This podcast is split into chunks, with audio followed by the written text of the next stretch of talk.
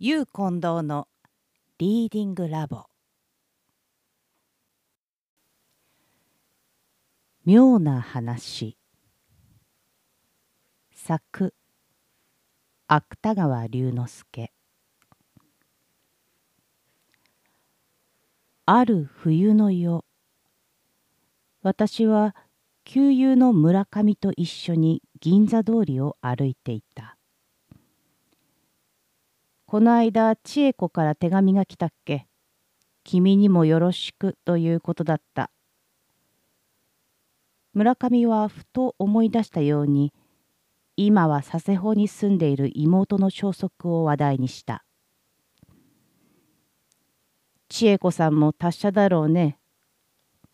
ああこの頃はずっと達者のようだ。あいつも東京にいる自分は随分神経衰弱もひどかったのだが、あの自分は君も知っているね。知っている。が、神経衰弱だったかどうか。知らなかったかね。あの自分の知恵子と来た日には、まるで気違いも同様さ。泣くかと思うと笑っている。笑っているかと思うと妙な話をしだすのだ。妙な話？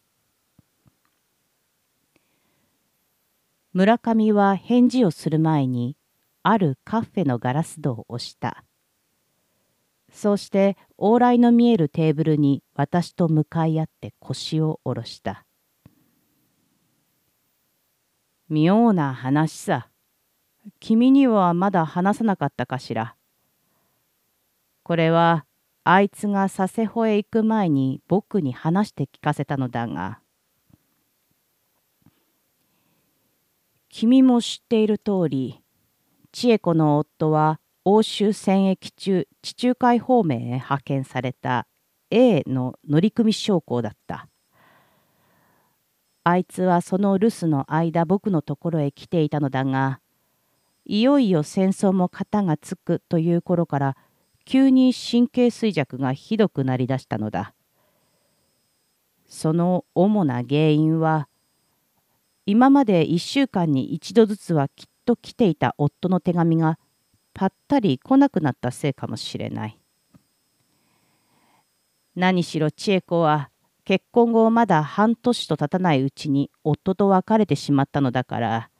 その手紙を楽しみにしていたことは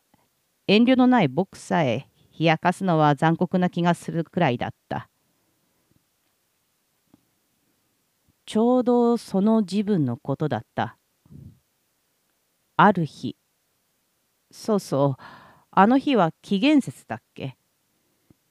何でも朝から雨の降り出した寒さの厳しい午後だった。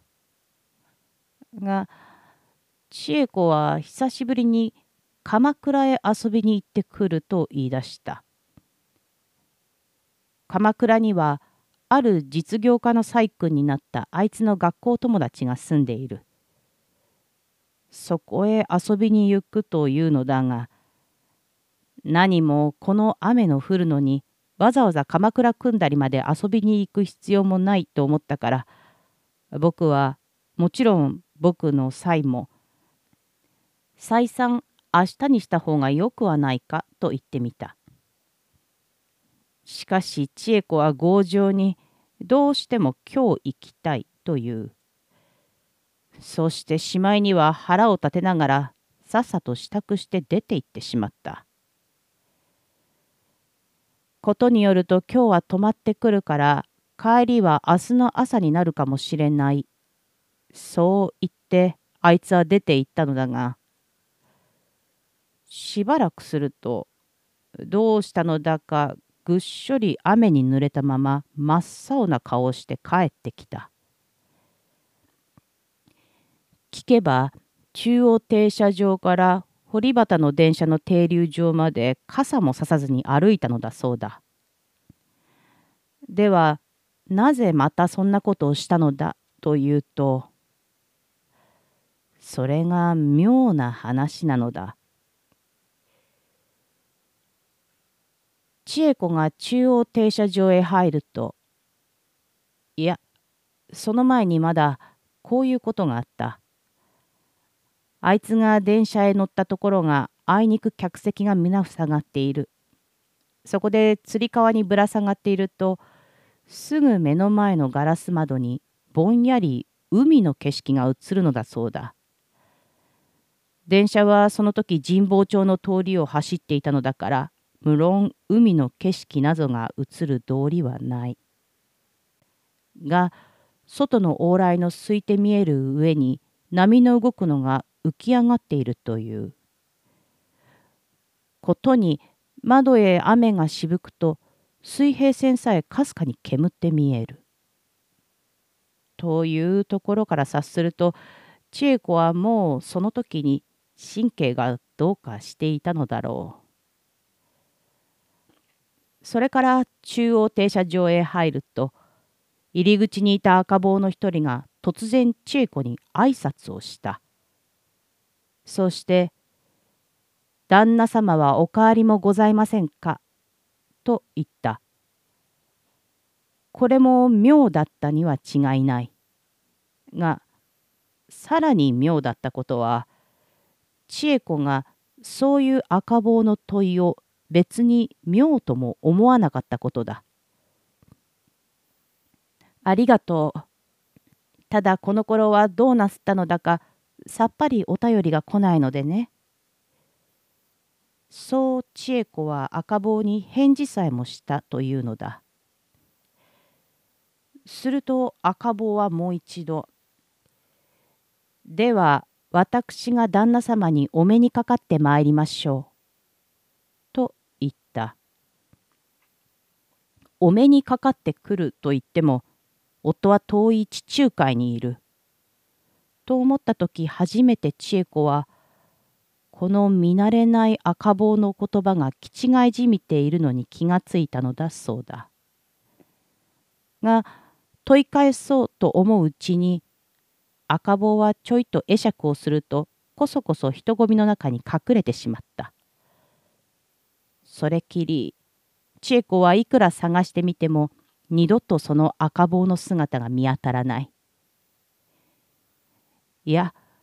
見当たらないというよりも、今まで向かい合っていた赤棒の顔が不思議なほど思い出せないのだそうだ。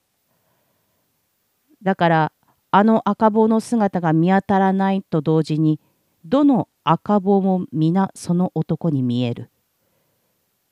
そうして、千恵子には分からなくても、あの怪しい赤棒が絶えずこちらの身の回りを監視していそうな心持ちがする。こうなるともう鎌倉どころかそこにいるのさえなんだか気味が悪い。千恵子はとうとう傘もささずに大降りの雨を浴びながら夢のように停車場を逃げ出してきた。もちろんこういう千恵子の話はあいつの神経のせいに違いないがその時風邪をひいたのだろう。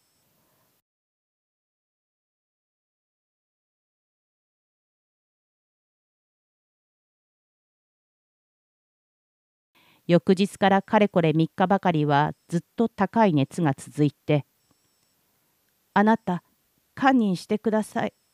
だの「なぜ帰っていらっしゃらないんです?」だの何か夫と話しているらしい上事ばかり言っていた。が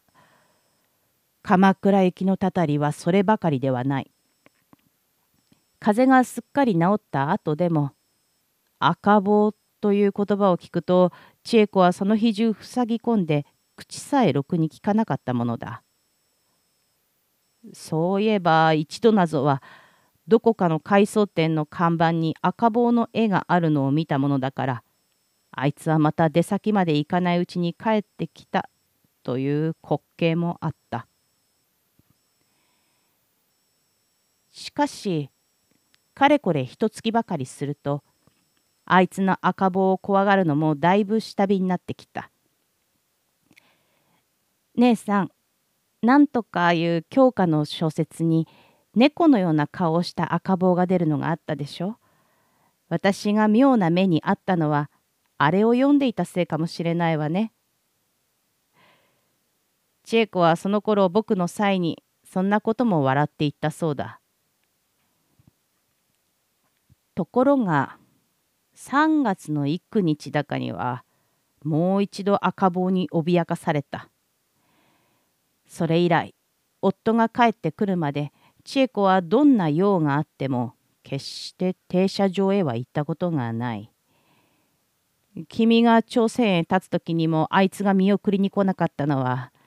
やはり赤棒が怖かったのだそうだ。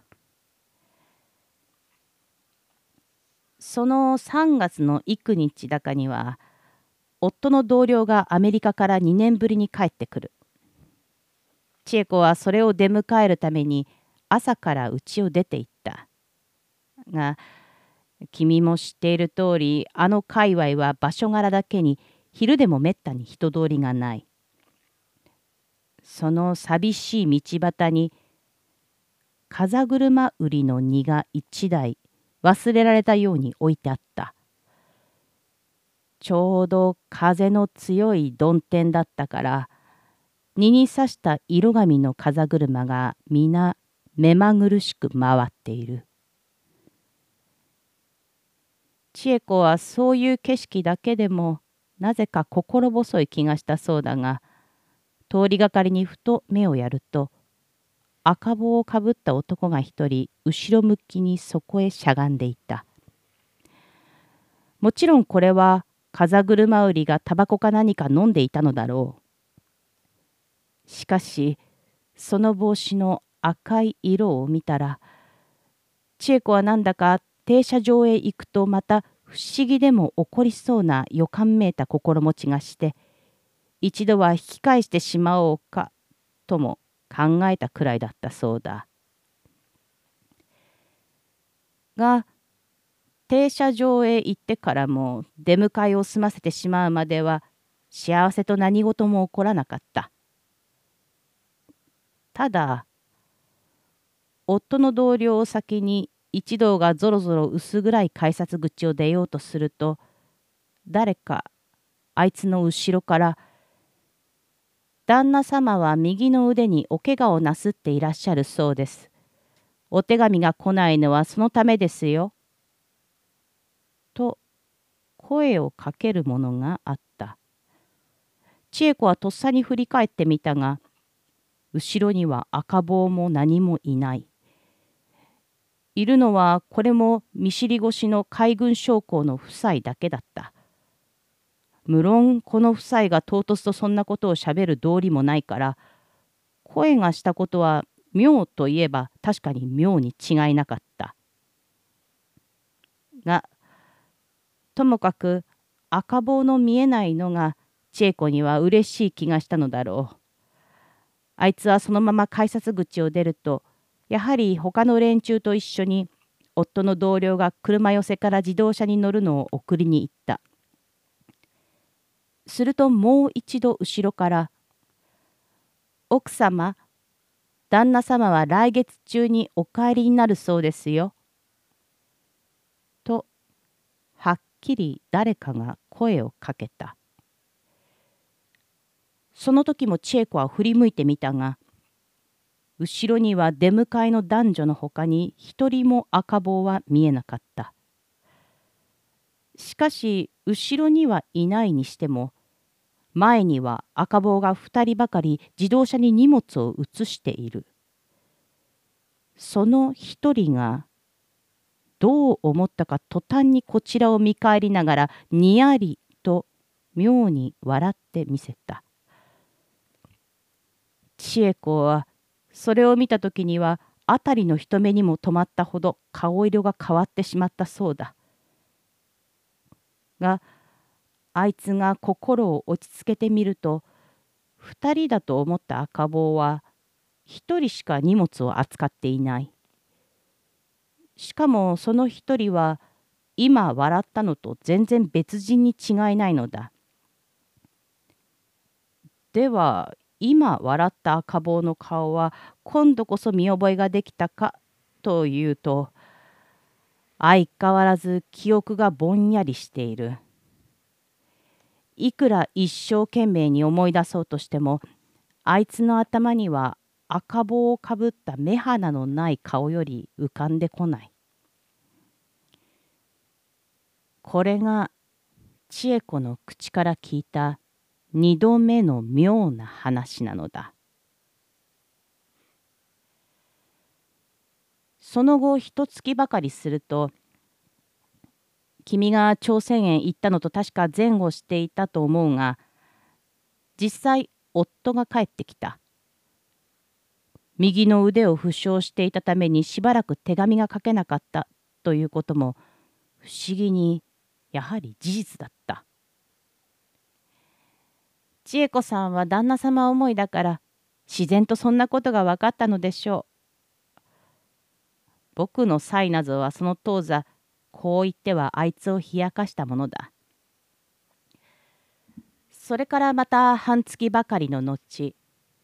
千恵子夫婦は夫の認知の佐世保へ行ってしまったが向こうへ着くか着かないのにあいつのよこした手紙を見ると驚いたことには3度目の妙な話が書いてある。というのは千恵子夫婦が中央停車場を立った時に夫婦の荷物を運んだ赤坊がもう動き出した汽車の窓へ挨拶のつもりか顔を出した。その顔を一目見ると夫は急に変な顔をした。がやがて半ば恥ずかしそうにこういう話をしだしたそうだ。夫がマルセイユに上陸中何人かの同僚と一緒にあるカフェへ行っていると突然日本人の赤坊が一人テーブルのそばへ歩み寄って慣れ慣れしく近所を尋ねかけた。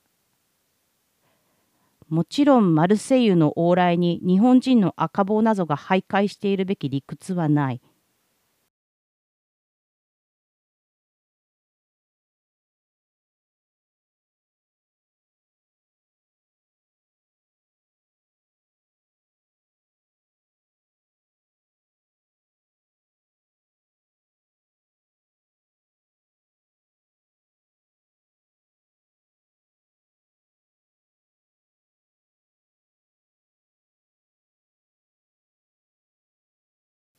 が夫はどういうわけか格別不思議とも思わずに右の腕を負傷したことや危機の近いことなどを話してやった。そのうちに酔っている同僚の一人がコニャックの杯をひっくり返した。それに驚いて辺りを見るといつの間にか日本人の赤帽はカフェから姿を隠していた。一体あいつは何だったろう？そう今になって考えると目は確かに開いていたにしても夢だか実際だか差別がつかない。のみならずまた同僚たちも全然赤棒の来たことなどには気がつかないような顔をしている。そこでとうとうそのことについては誰にも打ち明けて話さずにしまった。ところが日本へ帰ってくると現に千恵子は二度までも怪しい赤棒にあったという。ではマルセイユで見かけたのはその赤棒かと思いもしたがあまり階段じみているし一つには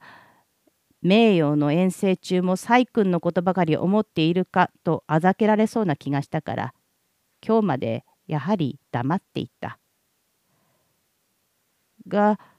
今顔を出した赤棒を見たらマルセイユのカフェに入ってきた男と眉毛一つ違っていない。夫はそう話し終わってからしばらくは口をつぐんでいたがやがて不安そうに声を低くすると「しかし妙じゃないか？眉毛一つ違わないというものの俺はどうしてもその赤棒の顔がはっきり思い出せないんだ。ただ窓越しに顔を見た瞬間あいつだな村上がここまで話してきた時新たにカフェへ入ってきた友人らしい34人が私たちのテーブルへ近づきながら口々に彼へ挨拶した。私は立ち上がった。では、僕は失敬しよ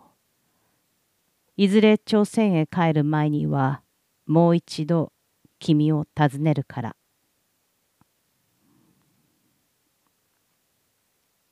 私はカフェの外へ出ると、思わず長い息をついた。それはちょうど3年以前、千恵子が二度までも私と中央停車場に落ち合うべき密会の役を破った上、永久に低粛な妻でありたいという簡単な手紙をよこしたわけが、今夜、初めて分かったからであった。